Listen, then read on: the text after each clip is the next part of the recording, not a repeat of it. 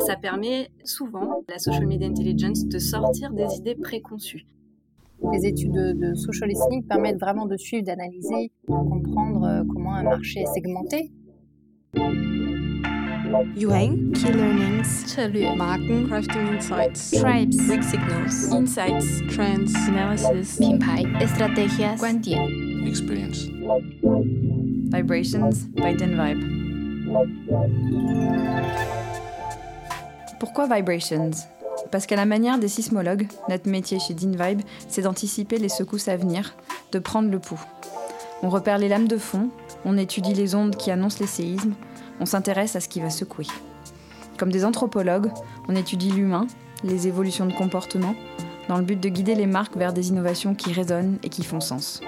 Parce qu'on est une équipe de passionnés, ce podcast a pour vocation de partager au plus grand nombre une partie des insights que nous détectons, pour que ça vous donne du grain à moudre et qui sait, envie de nous rencontrer. Chaque mois, plongez avec nous dans le décryptage d'une tendance de société. Bonjour chères auditrices et auditeurs et bienvenue dans ce sixième épisode de Vibrations by Vibe. Nous avons décidé de lancer un nouveau format d'épisode et d'aller à la rencontre de celles et ceux qui font vivre la social media intelligence au sein de leurs organisations. Pour ce premier interview, nous étions trois autour de la table. J'étais accompagnée d'Audrey Laurent, Research Director chez DinVibe, que vous avez entendu dans l'épisode 5, et de Véronique Chen, une de nos clientes chez DinVibe. Nous vous embarquons donc dans notre conversation avec Véronique, qui est Head of Consumer Insights, Unwinding et Nurturing chez Coca-Cola. Vous inquiétez pas, je vais traduire. Véronique dirige le pôle Insight Consommateur chez Coca-Cola pour la partie de l'organisation qui s'occupe des besoins consommateurs autour du unwinding, c'est-à-dire la détente, et nurturing, c'est-à-dire le fait d'alimenter, de nourrir. Vous allez voir, Véronique explique cette organisation dans notre conversation. Avec Véronique, nous avons échangé sur la notion de consumer centricity, ou ce que ça veut dire que de mettre le client au centre des réflexions et des décisions.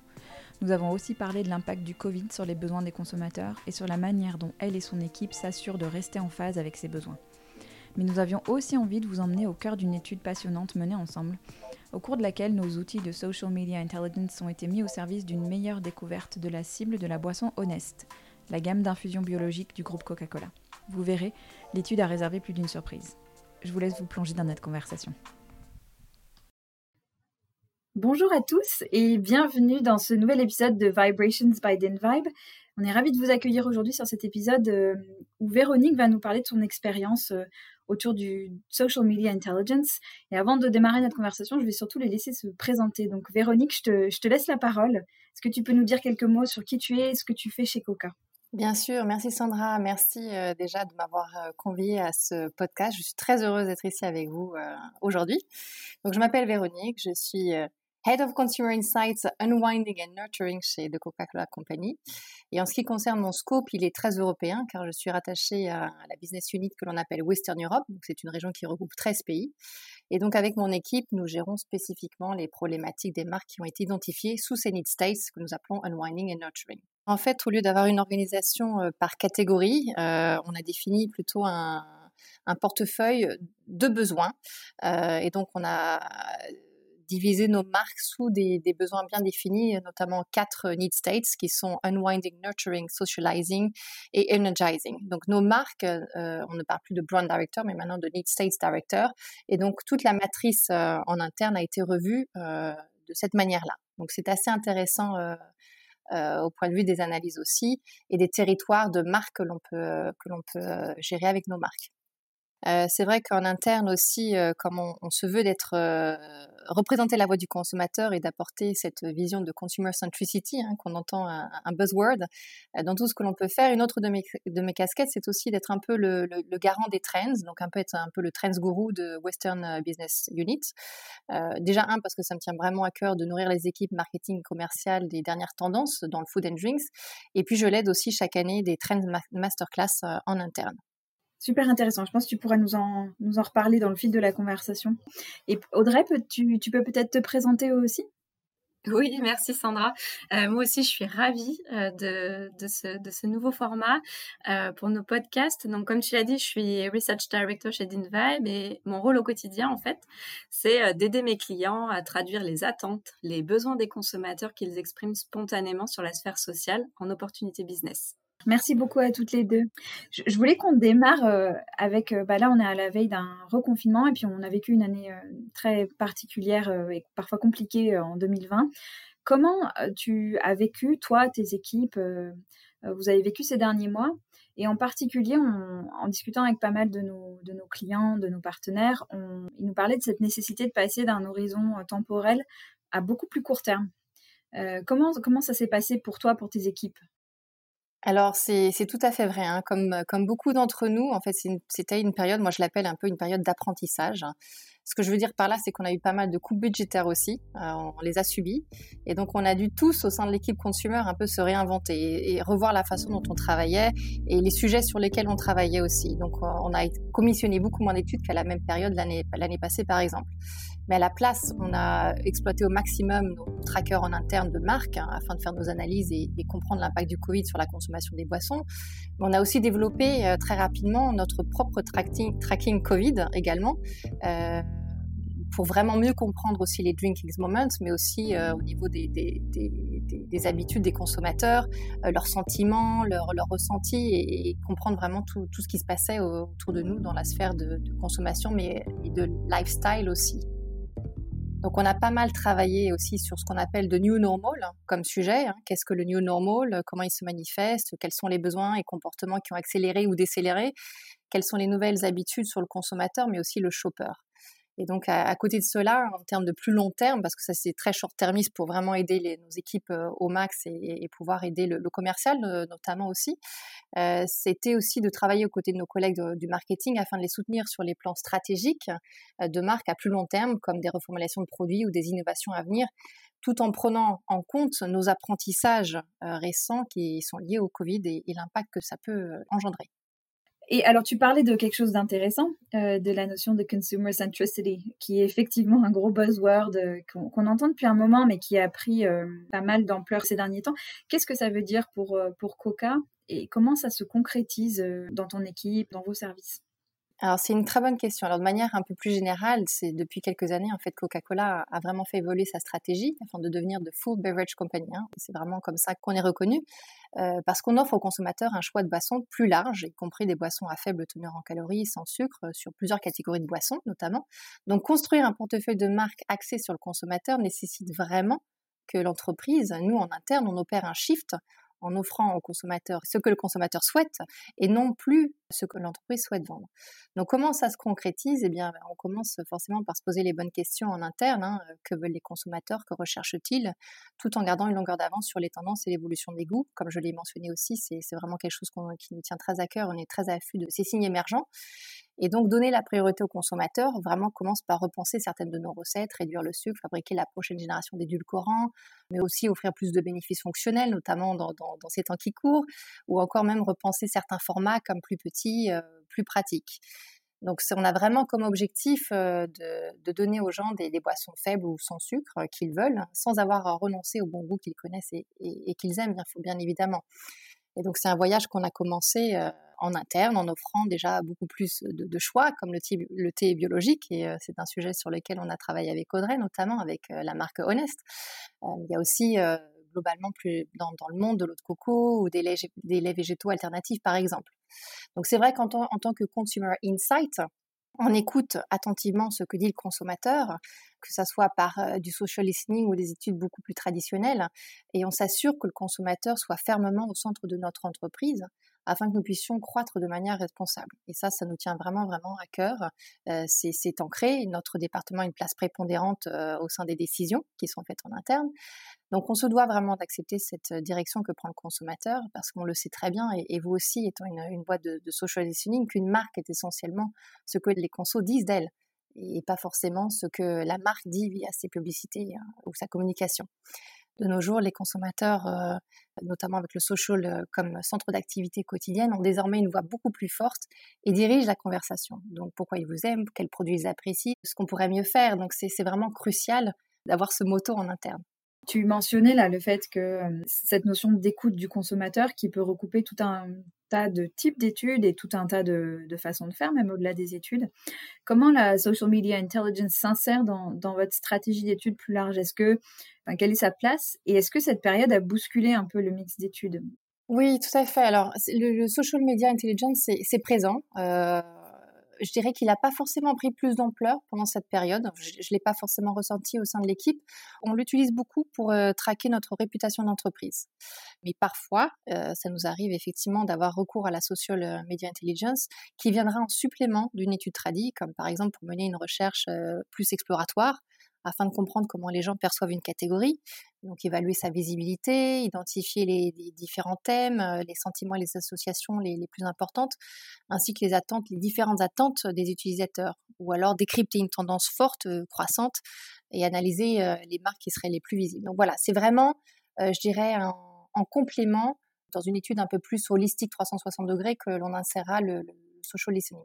Et on va rentrer dans le détail d'un cas concret, parce que tu parles beaucoup de, la réputation de la marque, mais c'est vrai qu'il y a plein de choses d'autres qu'on peut faire avec le social media intelligence. Et il y a un très bon cas euh, dont je voudrais qu'on parle en détail, qui est le cas Honest. Et j'aimerais beaucoup qu'on se plonge là-dedans. Peut-être on va repartir du départ. C'était quoi la business question de départ sur ce cas Honest? La problématique sur Honest euh, qui a émergé, c'était plus de mon côté plutôt que que du business, c'était vraiment de mieux comprendre la cible qui était susceptible d'être intéressée par notre nouvelle boisson. Et, donc de comprendre mieux les, valeurs et les usages, euh, habitudes des consommateurs potentiels. En fait, on avait défini en interne une, cible, mais j'étais persuadée qu'on on était trop restreint dans sa définition. On n'avait pas de, On avait une définition qui était appuyée sur des, recherches, mais on n'avait pas non plus une définition basée vraiment sur, sur de la data euh, pour définir... Euh, notre cible ou pas assez, pas assez fine à, mon goût. Et donc c'est à partir de là, c'est vrai que je vous ai rencontré et donc j'ai voulu entreprendre ce projet de social media sur Honest afin de valider mon hypothèse. Et donc j'ai fait appel à vous pour faire un audit de la marque euh, pour mieux comprendre qui est le consommateur qui parle de Honest. Et en parallèle aussi mener une segmentation des, consommateurs de green soft drinks, comme on les appelle, pour vraiment mettre en avant les, tribus, les euh, susceptibles ou potentiels d'être intéressés par une marque bio et, vraiment de les comprendre mieux. Audrey, est-ce que tu peux nous en dire un petit peu plus sur, euh, la, méthodologie qui a été choisie pour, euh, répondre à cette question-là? Comment la méthode a été définie en fait? Quels choix ont été faits euh, pour pouvoir donner à Véronique les outils pour répondre à sa question? En fait, on a souhaité utiliser et réunir l'intelligence des deux plateformes dont nous sommes propriétaires et proposer en fait un binôme d'études pour être capable d'une part d'établir un diagnostic en matière de performance d'un point de vue conso, mais ensuite d'aller plus loin et de comprendre justement qui étaient les gens derrière les consommateurs de green soft drinks pour permettre eh bien de mettre les énergies au bon endroit pour, pour Coca-Cola. Donc la première étude qu'on a souhaité mener, c'est un audit donc de la marque Honest, hein, puisqu'on l'a cité euh, Véronique, euh, qui a été réalisé grâce à notre plateforme de monitoring d'InVibesphere. Euh, et là, en fait, l'objectif, c'était de recueillir toutes les conversations spontanées autour de la marque, de les analyser via nos fonctionnalités qui sont basées sur de l'IA, et aussi par nos consultants natifs, puisque l'étude était réalisée sur différents marchés à l'international. Donc on a été capable de d'établir un diagnostic de la marque pour comprendre à quoi les consommateurs associaient Honest en termes, euh, est-ce que c'est des associations fortes, positives, uniques euh, Qu'est-ce qui drivait cette perception Qui consommait la marque et pourquoi? Donc on a eu euh, des enseignements extrêmement intéressants et qu'on a pu confronter avec la segmentation ensuite qui a été menée grâce à notre seconde plateforme d'Invite Live qui est vraiment dédiée à l'analyse des communautés online. L'idée, c'était de se dire, OK, si on veut devenir une marque qui pèse sur la catégorie des green soft drinks, il faut comprendre qui sont les consommateurs de la catégorie. Mais pas seulement comprendre ces personnes en fonction de leur consommation de green soft drinks, mais comprendre qui ils sont dans leur vie de tous les jours comprendre les valeurs de ces personnes, leur style de vie, parce qu'en fait, ce sont vraiment ces éléments-là qui influencent véritablement le comportement d'achat des individus au quotidien. Et c'est complètement ce que permet de faire notre plateforme d'InVibe Live. En fait, on est capable, par exemple, dans, ce cas précis, d'identifier les consommateurs de green soft drinks et on, est, on va recueillir le contenu qu'ils postent spontanément. Hum, ça peut être du contenu sur les green soft drinks, bien évidemment, mais surtout, on va être capable d'analyser tout le reste. C'est-à-dire, on va pouvoir avoir accès à leur centre d'intérêt, euh, où est-ce que ces personnes aiment faire leurs courses, quelles sont leurs sources d'influence? Hum, et avec toute cette matière, toute cette data, on est capable de segmenter ces personnes, d'identifier des cibles, des tribus, ça dépend comment on les appelle, euh, avec plus ou moins de potentiel. Et euh, donc, par exemple, si je, donne un, exemple pour, euh, pour être concret, on peut tout à fait voir qu'un certain cluster de personnes va être très épicurien euh, et que son driver principal va être autour de la découverte de nouvelles saveurs, de saveurs très originales. Euh, ou bien encore un autre cluster qui va être par contre lui très tourné vers l'écologie, mais avec des comportements déjà assez extrêmes. C'est-à-dire que euh, ce sont des personnes qui vont consommer local, en circuit court, en vrac, privilégier le fait maison. Et donc forcément, on ne peut pas activer ces deux cibles qui consomment pourtant la même catégorie, mais on ne peut pas les, adresser, les activer de la même manière. Et c'est d'ailleurs plus ou moins facile euh, de les toucher. Donc l'idée avec cette étude, cette deuxième étude, c'était vraiment de comprendre où était le potentiel de la marque Honest pour que euh, ensuite on puisse mettre les énergies au bon endroit. Véronique, tu, voulais ajouter quelque chose à, ce qu'a dit Audrey ou... Audrey a très bien euh, récapituler notre, euh, notre partenariat et, c'est, ça a été un peu un, eye-opener, hein, comme on dit. Euh, comme on en anglais. Euh, donc non, non, c'était super, très bien, très bien écrit. Comment ça s'est passé Ça, c'est une question pour vous deux. Comment ça s'est passé concrètement? Parce que le risque, c'est parfois aussi, on lance une étude et petit à petit, on s'éloigne de la, problématique de départ. Comment vous vous êtes assuré dans le suivi pour coller, enfin, d'être sûr de coller au plus près des besoins et, que tu puisses vraiment en retirer la réponse dont tu avais besoin. Comment ça s'est passé concrètement euh? Concrètement et simplement, je dirais par un contact régulier avec Audrey et les, équipes euh, d'Invite hein, qui, ont, travaillé sur le, sur le sujet. On avait des, points formels sur l'avancée du projet. qui, nous a permis de discuter des premiers éléments émergents et puis de continuer au fur et à mesure sur une analyse beaucoup plus fine et de poser nos questions au fur et à mesure. Ouais, c'est vrai que c'est quelque chose qui est euh, fondamental chez nous, chez Dinvite, dans la manière dont on gère les projets, c'est cette proximité qu'on essaye d'instaurer avec nos clients, euh, surtout parce que euh, on est de plus en plus sur des sujets très stratégiques. Donc, on, se doit en fait de mettre le client dans une posture où derrière il va être capable de défendre les conclusions en interne.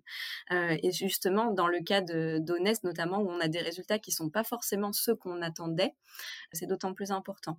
Et j'avoue que ce, ces contacts réguliers, pour moi, c'est vraiment une, relation gagnant-gagnant. C'est-à-dire que euh, c'est important de rassurer le client sur le fait que les choses avancent dans la bonne direction.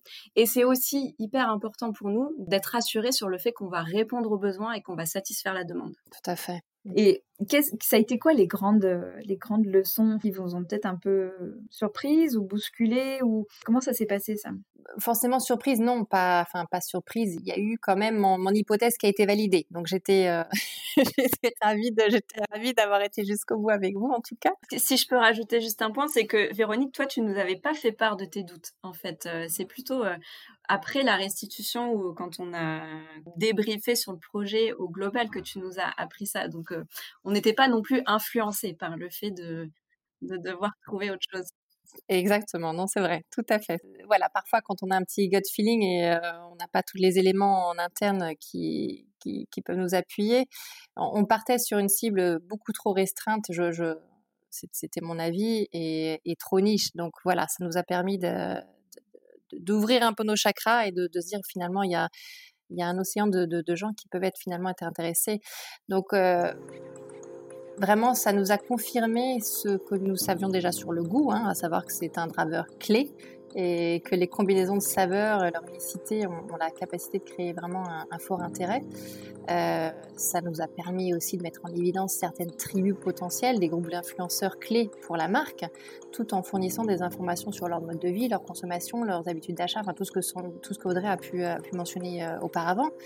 Et puis c'est une, étude qui est allée aussi au-delà de l'objectif général, qui était vraiment de comprendre qui sont les consommateurs de, socially conscious, comme on les avait appelés chez nous en interne, car les résultats ont vraiment permis de faire des connexions plus fines et plus pertinentes sur, ce qui les définit, et justement de comprendre qu'il y a tout un océan d'autres possibilités, d'autres tribus d'acheteurs potentiels, consommateurs potentiels euh, que nous n'avions pas forcément euh, euh targetés. Oui, c'est ça qui était positif au, final. C'est vrai que les résultats n'étaient pas forcément ceux qui auraient pu euh, être attendus. Euh, mais en même temps, euh, ça, comme tu le dis, Véronique, ça laissait un, champ des possibles beaucoup plus important que ce qui avait été envisagé initialement. Donc c'était dans le bon sens. Exactement. Et comment ça a été accueilli en interne euh, C'est vrai qu'Audrey parlait tout à l'heure après d'évangélisation ou de, transmission en interne. Comment ça s'est passé cette phase-là? Ce qui était, ce qui était sympa avec cette étude, c'est que c'était vraiment une, une, étude un peu proactive de ma part. Donc, j'en avais pas forcément mentionné, je l'avais pas forcément mentionné aux équipes marketing. On a cette chance de pouvoir parfois piloter, tester en interne. Donc, c'est vrai que j'étais partie un peu sur un, test pilote avec vous. Et in fine, comme euh, j'étais très satisfaite des résultats, ils ont été présentés en, interne aux équipes marketing et ont été grandement appréciés, forcément. Donc ça nous a permis de prendre du recul sur notre plan stratégique et surtout de revoir la définition de notre cible potentielle. Et, comme je l'ai dit, finalement, qu'il y avait... Euh, une vaste opportunité, enfin les portes s'ouvraient à nous pour vraiment séduire une cible plus large, euh, parce que celle qu'on avait mis en avant était beaucoup trop restreinte. Et donc en plus, euh, je dirais, cette étude nous a permis de stimuler une nouvelle réflexion en interne euh, sur la communication que l'on devait adopter sur la marque et, aussi des opportunités en termes de, distribution. Quel conseil tu donnerais à quelqu'un qui a encore jamais testé euh, des études social listening ou social media intelligence? Quel conseil tu pourrais donner à, ces personnes-là pour peut-être les rassurer ou leur montrer l'intérêt l'intérêt de ces études-là en complément du reste? De travailler avec vous. Euh, non, je, dirais que les études de, social listening permettent vraiment de suivre, d'analyser, de, mieux comprendre euh, ou de répondre aux conversations qui sont liées à une marque ou à un thème.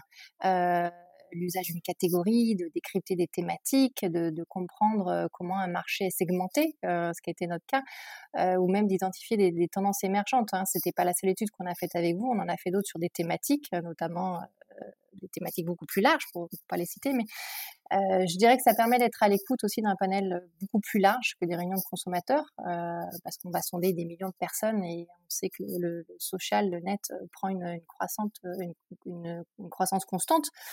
Donc, euh, c'est clé, ça peut être clé euh, sur certains sujets, et je dirais que les, études de, marché ont encore leur place dans pas mal de domaines, euh, mais les deux se complètent bien. Et, surtout plus, comme on sait que les, médias sociaux sont une source incroyable d'opinions, d'attentes, de comportements de consommateurs, que c'est vraiment un moyen, je dirais que le social listening est un moyen supplémentaire qui permet de nourrir d'enrichir et, compléter nos études de marché euh, plus traditionnelles. Merci à Véronique d'avoir partagé son expérience de la social media intelligence, mais aussi plus concrètement l'impact qu'a eu l'étude sur la marque Honest sur sa stratégie. Nous ne pouvons que partager sa vision selon laquelle une marque, c'est ce que les consommateurs disent d'elle.